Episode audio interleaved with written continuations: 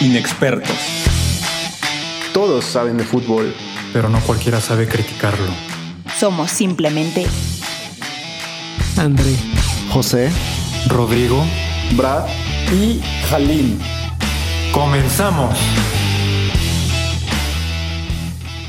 Inexpertos, sean bienvenidos al penúltimo episodio de la cobertura de la UEFA Euro 2020 y de la Copa América 2021. Llega a su fin posiblemente el mejor fútbol que hemos tenido post pandemia y ha sido muy grato y creo que coincido con mis compañeros. Los saludamos con mucho gusto. José, ¿cómo estás? ¿Qué tal, Hal? ¿Qué tal, Brad? Espero que estén muy bien ya. Este, los torneos están llegando a su fin bueno, los torneos interesantes tan siquiera, porque ya después tenemos Copa Oro y Juegos Olímpicos, pero la verdad es que muy satisfecho con lo que ha sido esta Copa América y Copa y Eurocopa, perdón. Así que esperamos que, que tenga un gran final. Esperemos que así sea, Brad. Sí, sí, sí. Saludos, José. Saludos, Jal. Siento que ha sido una Eurocopa que realmente ha superado nuestras expectativas. Siento que esperábamos buen fútbol, pero realmente no tan bueno. Y pues sí, se, nos termina el buen fútbol veraniego. Viene el God del fútbol, que es la Copa Oro, obviamente. Pero eso ya es otra historia. Así es. Pues bueno, nos arrancamos con todo. Iniciamos con la Copa América, que es el torneo menos llamativo, al menos para nosotros. La primera semifinal, Brasil, José no tuvo mayor complejidad en ganarle a Perú 1-0 sin jugar su mejor fútbol y con jugadores que, repito, para mí no son los mejores brasileños del momento terminan consiguiendo su pase a la gran final en el Maracaná para el sábado. ¿Qué te parece la clasificación de Brasil y la eliminación de Perú? Bueno, pues creo que lo de Brasil era de trámite. Este, debían de, ganar con facilidad este, esta selección peruana que si bien tampoco mostraron mucho fútbol en esta semifinal, yo me voy contento con su actuación. Creo que dieron todo lo que tenían que dar. Ormeño me llenó de orgullo, aunque falló el penal contra, Paraguay. Pero sí, lo de Brasil creo que todavía tienen mucho que demostrar. Creo que el gran fútbol lo dejaron en, la fase de grupos y ahorita están dejando mucho que hacer. Si bien rescato mucho esa jugada que se hizo muy viral de Paqueta y Neymar, que la verdad fue muy buena, eh, todavía hay mucho que mejorar en esa plantilla y ya están en la final, así que veremos cómo les va. Así es. Brad, Lionel, Andrés Messi, Cuchitini se echa el equipo al hombro en penales, terminan eliminando. Más, más labor, creo, del Dibu Martínez. En fin, Argentina llega a una cita muy interesante y creo que ese va a ser el partido más atractivo o en el papel así es de todo el torneo Brasil contra Argentina. ¿Qué te parece la eliminación de los cafetaleros? Pues realmente un partido que en un inicio parecía decidido para Argentina, que al final se les complicó un poco y finalmente no pecharon en unos penales. Siento que es parte de lo atractivo de, este encuentro. Messi metió el suyo. ¡Wow! Así que siento que Argentina cumplió, quizá no con los reflectores con los que se esperaba, digo, siento que era obligatorio que llegara a la final por toda la historia que tiene reciente en Copa América, pero tampoco llegó tan sobrada como uno podría esperar en un inicio. Siento que es un equipo que tiene sus deficiencias tanto en medio campo como en defensa, porque ambos está, todos estamos de acuerdo que tanto delantera como portería viene muy fuerte Argentina. Eso ha quedado demostrado y a final de cuentas siento que ganar la Copa América ante una Brasil que ha venido de más a menos sería como una buena manera de consolidarse como una selección que se ha venido trabajando desde ya hace muchos años. Así que que pase lo que tenga que pasar. Estoy a favor de que gane Messi, principalmente por la historia que le hace falta concluir con su equipo, así que que gane Messi. Está bien. Yo también coincido y segundo la moción, voy con Argentina el sábado. José, ya para concluir Copa América, ¿con quién vas? Sí, yo voy con, con Argentino también. Este, más por, por Messi, como bien dicen, y por el fútbol argentino que ha pasado muchas desgracias en las finales últimamente. Así que Así es. Sí. Ya, ya es uh, algo ya más de compasión, como pasó con los cruzazulinos, con nosotros, que ya hasta nosotros pedíamos un título por ellos porque ya era demasiada mala suerte y tanta eh, desfortuna. Pero bueno, en fin, eso fue la Copa América. El tercer puesto se juega mañana entre Colombia y Perú. Que gane el que sea el mejor. Eh, creo que ahí no veo un claro ganador, va a estar muy parejo. Veremos si es un partidazo o es otro más molero de la famosísima Copa América. Nos movemos al otro lado del mundo, cambiamos de continente, nos vamos a la Eurocopa. José, Italia y España empatan. Una España que posiblemente después del segundo tiempo, casi al, no, bueno, al término del segundo y principio de los tiempos extras fue superior a Italia, pero Italia ha sido superior eh, no solo a España, sino a todos los demás equipos desde que inició la Eurocopa. Para mí es una clasificación merecida y justa. ¿Qué te pareció eh, Álvaro Morata, que de por sí ya era villano antes de empezar el torneo y así se va de él? bueno, este Morata, ¿qué te diré? Mete el gol para el empate, pero falla el penal que los pudo haber mantenido en el partido. Este, bueno, es mucho de la carrera de Morata, muchos, muchos altos y bajos. Y creo que Italia dio un buen partido hasta, como bien dices, finales del segundo tiempo y en los tiempos extra en general. Creo que los cambios tuvieron mucho que ver, el planteamiento táctico cambió, no tenían los mismos jugadores cruciales que tuvieron a lo largo de los primeros 90 minutos eso les afectó mucho. Y con una España que tuvo un Pedri increíble. Vi un 100% por ciento de efectividad de pases. Creo que Pedri es el futuro del fútbol español y tal vez del fútbol mundial. La verdad es que ese muchacho es increíble. Sin embargo, se queda fuera ante una Italia que, que jugó muy bien y dio lo suficiente como para llegar a penales y batirlos ahí.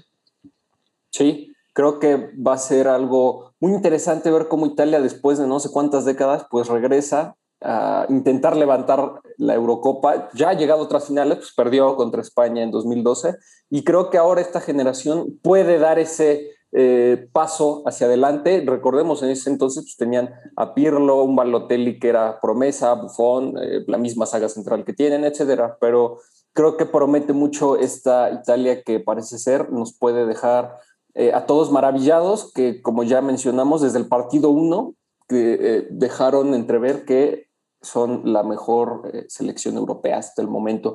Brad, nos movemos al otro partido. Inglaterra contra Dinamarca, 2 a 1, It's Coming Home, o eso es lo que parece. Qué golazo se mandó Mikel Damsgaard, creo que colabora Pickford, pero fue, se comió a Roberto Carlos y a todos los grandes futbolistas que han cobrado tiros libres. Después hay un autogol de Simon Kiaer y bueno, ya un penal muy polémico de Harry Kane que al final creo que termina igual siendo merecido y justa la clasificación de Inglaterra. Habían generado más fútbol. Dinamarca pateó una vez al arco después de ese gol de Damsgaard. Entonces creo que no hay nada más que decir sobre este resultado, pero ¿qué te pareció? Pues un partido bastante cerrado, a decir verdad. Siento que gran parte del partido puede decir está muy aburrido esto. pero, pero a final de cuentas, muchas cosas que destacar, ¿no? O sea, el primer gol recibido de Inglaterra no tenía que ser más que un santo perro golazo. Así que siento que fue la única manera de poder vencer la, la defensa tan sólida que ha tenido, que ha tenido actualmente Inglaterra. Ojalá Maguire jugara así en el United. No sé por qué no juega así en el United espero y juegue así la siguiente temporada. Quiero ganar algo con el United.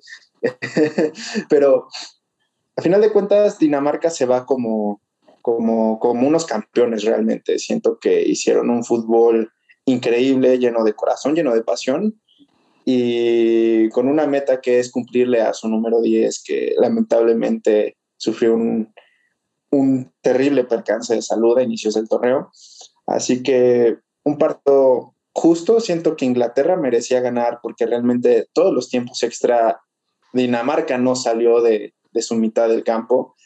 Y sí, el penal polémico, a final de cuentas, yo no siento que, tenía que ser penal, nunca vi el contacto por más repeticiones que hubiera, pero pues yo lo dije a inicios de, de esta Euro, It's Coming Home, va a ser campeón Inglaterra, me gustaría, siempre han sido esa potencia mundial en fútbol que nunca gana nada, así que también podría estar bien que ganaran algo.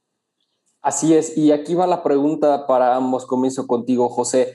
¿Coincides conmigo en que están en la final los dos mejores equipos que han jugado la Eurocopa 2021? ¿Y quién crees que va a ganar la Eurocopa? ¿Cómo planteas o previsualizas la gran final? Bueno, creo que sí están los dos mejores equipos en la final actualmente. Inglaterra está muy favorecida por todas las localidades que han tenido, eh, sí, han sido bastante beneficiadas, pero como ganador de esta Eurocopa, Eurocopa perdón, veo Yo Inglaterra. La localidad va a ser un gran factor en, en la final. Va a ser muy, muy importante la localidad que va a tener Inglaterra y si bien Italia va a plantearse bastante bien, ese apoyo del público va a ser indispensable para que Inglaterra levante la copa. ¿Harry Kane gana la bota de oro o, o no? Mm, creo que sí. Va a anotar ¿Sí? un gol, sí. De penal, pero lo vamos a meter. la va a fallar primero y luego la mete. De repente, por favor.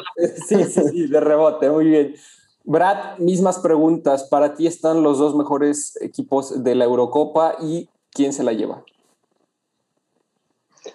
Sí, la verdad, sí. Siento que en cuanto a un fútbol global, Italia ha sido el mejor, el mejor, este, mejor equipo, el más vistoso, el más atractivo.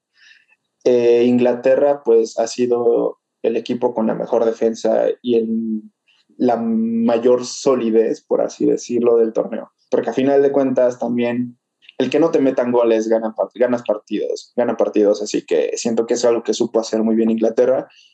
Y sí, están los dos, los dos, los dos mejores equipos del torneo, sin duda. Y estoy de acuerdo con José, siento que la localía le va a dar ese boost a, Inglaterra para poder finalmente ganar un torneo internacional después de tantos años.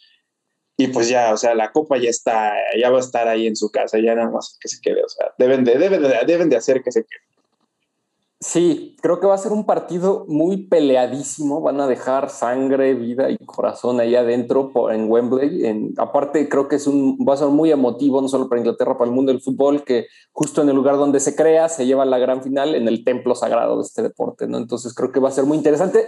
Pero yo difiero, creo que Italia va a ser eh, el, el, amargo trago para los locales. Eh, creo que más, más allá de la justicia o los méritos que ha hecho Italia para llevársela, creo que son los que tienen más idea de cómo jugar al fútbol, tanto en defensa como en ataque, cuando están abajo en el marcador y cuando están arriba. Eh, contra España creo que no demostraron eso. Creo que ha sido el único partido donde no demostraron cómo jugar con el marcador a favor. Eh, Mancini se echa para atrás, empieza a hacer cambios y pierde a todas sus estrellas. Un gol ahí de Morata que pues era imposible de frenar, pero antes de eso contra Austria creo que fue una prueba de que estando eh, muy, muy pareja la situación, pues pueden, pueden sacar la personalidad para definir el partido. Y eso a Inglaterra, de no ser por el penal, eh, marcados sobre Sterling, se iban a penales. Eh. O sea, a pesar de que Inglaterra llegaba y llegaba y llegaba, no tenían definición ni contundencia. Entonces, no sé si eso va a ser un factor, así lo veo, ya veremos qué sucede. Se espera una cita y un compromiso muy, muy atractivo y ojalá sea una demostración de todo lo que este torneo ha, ha, sido, que es una prueba de gran fútbol y de una belleza impresionante. Y antes de irnos, inexpertos, les recordamos también vamos a estar cubriendo Juegos Olímpicos, gran torneo, sub-23 y eh, Copa Oro. Y antes de irnos, José, ¿cuál es tu pronóstico para tu querida selección mexicana en esta Copa Oro? ¿Otra vez en semifinales Jamaica los echa o al menos van a llegar a la final? No, yo creo que sí le ganan. O sea, con la selección alternativa que presentó Estados Unidos, que no trae ni una estrella, creo que están obligados y son capaces de ganar esta Copa Oro. Así que vamos México. ok. Digo, tienen posibilidades de si sean capaces o no. Regresamos a ver la Nations League, pero a ver, Brad, misma pregunta. Eh, estoy de acuerdo con José, o sea, si bien el fútbol de México con el Tata no ha sido excelente, siento que ha sido bueno. Sí ha tenido uno que otro tropiezo, pero a final de cuentas englobándolo, dejándolo en un solo resultado, siento que es muy bueno y están obligados a ganar. Siento que Estados Unidos se conformó con haber ganado la Nations League, así que sí, tenemos que ganar, sí, más que nada también por orgullo, por un poco de que esa copa casi siempre es nuestra. Eh, espero que gane, no quiero, no quiero pasar unos tremendos corajes en mi partido contra Trinidad y Tobago el fin de semana, así que espero que cumplan porque se lo deben a la afición que siempre está ahí apoyando y pues se lo deben al fútbol mexicano que tampoco ha visto muy buenas alegrías en los últimos años. Sí, sí, sí, sí, así es. Pues bueno, inexpertos, hasta aquí llegamos con el episodio de hoy. El próximo será ya el último, hablando sobre las finales de estos dos grandes torneos que son Eurocopa y Copa América. Y tendremos que esperar otros cuatro años para, bueno, tres, porque se recorrió tres años más para disfrutar nuevamente de estos torneos que no dejan de enseñarnos por qué amamos este deporte. Gracias José, gracias Brad, les mandamos un saludo y nos vemos hasta la próxima.